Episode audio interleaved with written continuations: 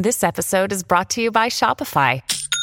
Forget the frustration of picking commerce platforms when you switch your business to Shopify, the global commerce platform that supercharges your selling wherever you sell. With Shopify, you'll harness the same intuitive features, trusted apps, and powerful analytics used by the world's leading brands. Sign up today for your $1 per month trial period at shopify.com slash tech, all lowercase. That's shopify.com slash tech.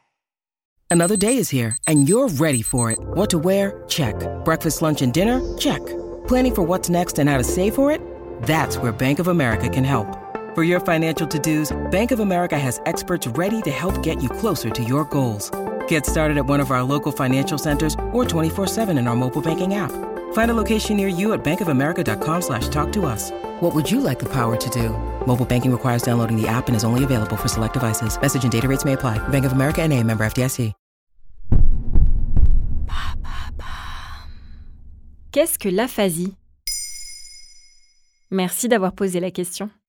Le 30 mars 2022, l'entourage de la star américaine Bruce Willis annonçait sur les réseaux sociaux la fin de sa carrière à Hollywood. La raison, l'aphasie dont l'acteur souffre et qui l'empêche de communiquer normalement. Selon les estimations relayées par la Fédération nationale des aphasiques de France, environ 300 000 personnes sont touchées. Et concrètement, qu'est-ce que ça veut dire aphasie? L'aphasie, c'est lorsqu'une personne perd totalement ou partiellement la capacité de communiquer. Elle rencontre des difficultés à parler, à comprendre, à lire ou à écrire. Ou alors, ils y arrivent mais au prix d'un gros effort, comme le précise la Fédération nationale des aphasiques de France sur son site internet. Est-ce que c'est un trouble qui apparaît avec l'âge? Non, il n'y a pas d'âge pour devenir aphasique. L'aphasie peut apparaître du jour au lendemain à la suite d'une lésion cérébrale, plus particulièrement de l'hémisphère gauche du cerveau qui gère le langage.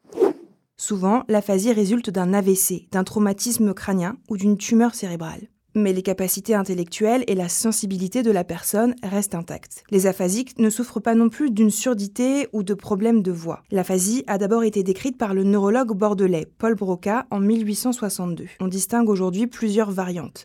L'aphasie de Broca, dans ce cas le patient ne peut pratiquement plus parler ni écrire, mais il comprend tout. L'aphasie de Wernicke, le patient parvient à parler, mais il transforme les mots, il s'exprime alors dans un jargon difficile à comprendre. Et enfin, l'atteinte globale, le patient parvient difficilement à parler, à écrire et à comprendre. Est-ce que ça veut dire que le quotidien est totalement bouleversé? Oui, les gestes tout simples comme regarder la télévision, écouter la radio, parler avec ses proches ou au téléphone deviennent impossibles ou très compliqués. La vie du patient et de tout son entourage est complètement chamboulée.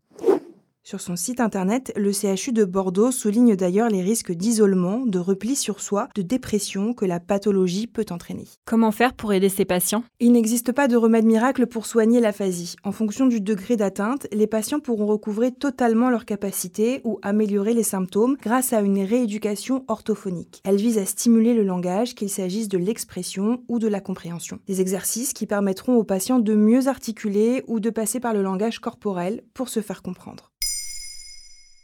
Maintenant, vous savez, un épisode écrit et réalisé par Olivia Villamy. Ce podcast est disponible sur toutes les plateformes audio. Et pour l'écouter sans publicité, rendez-vous sur la chaîne Bababam Plus d'Apple Podcast.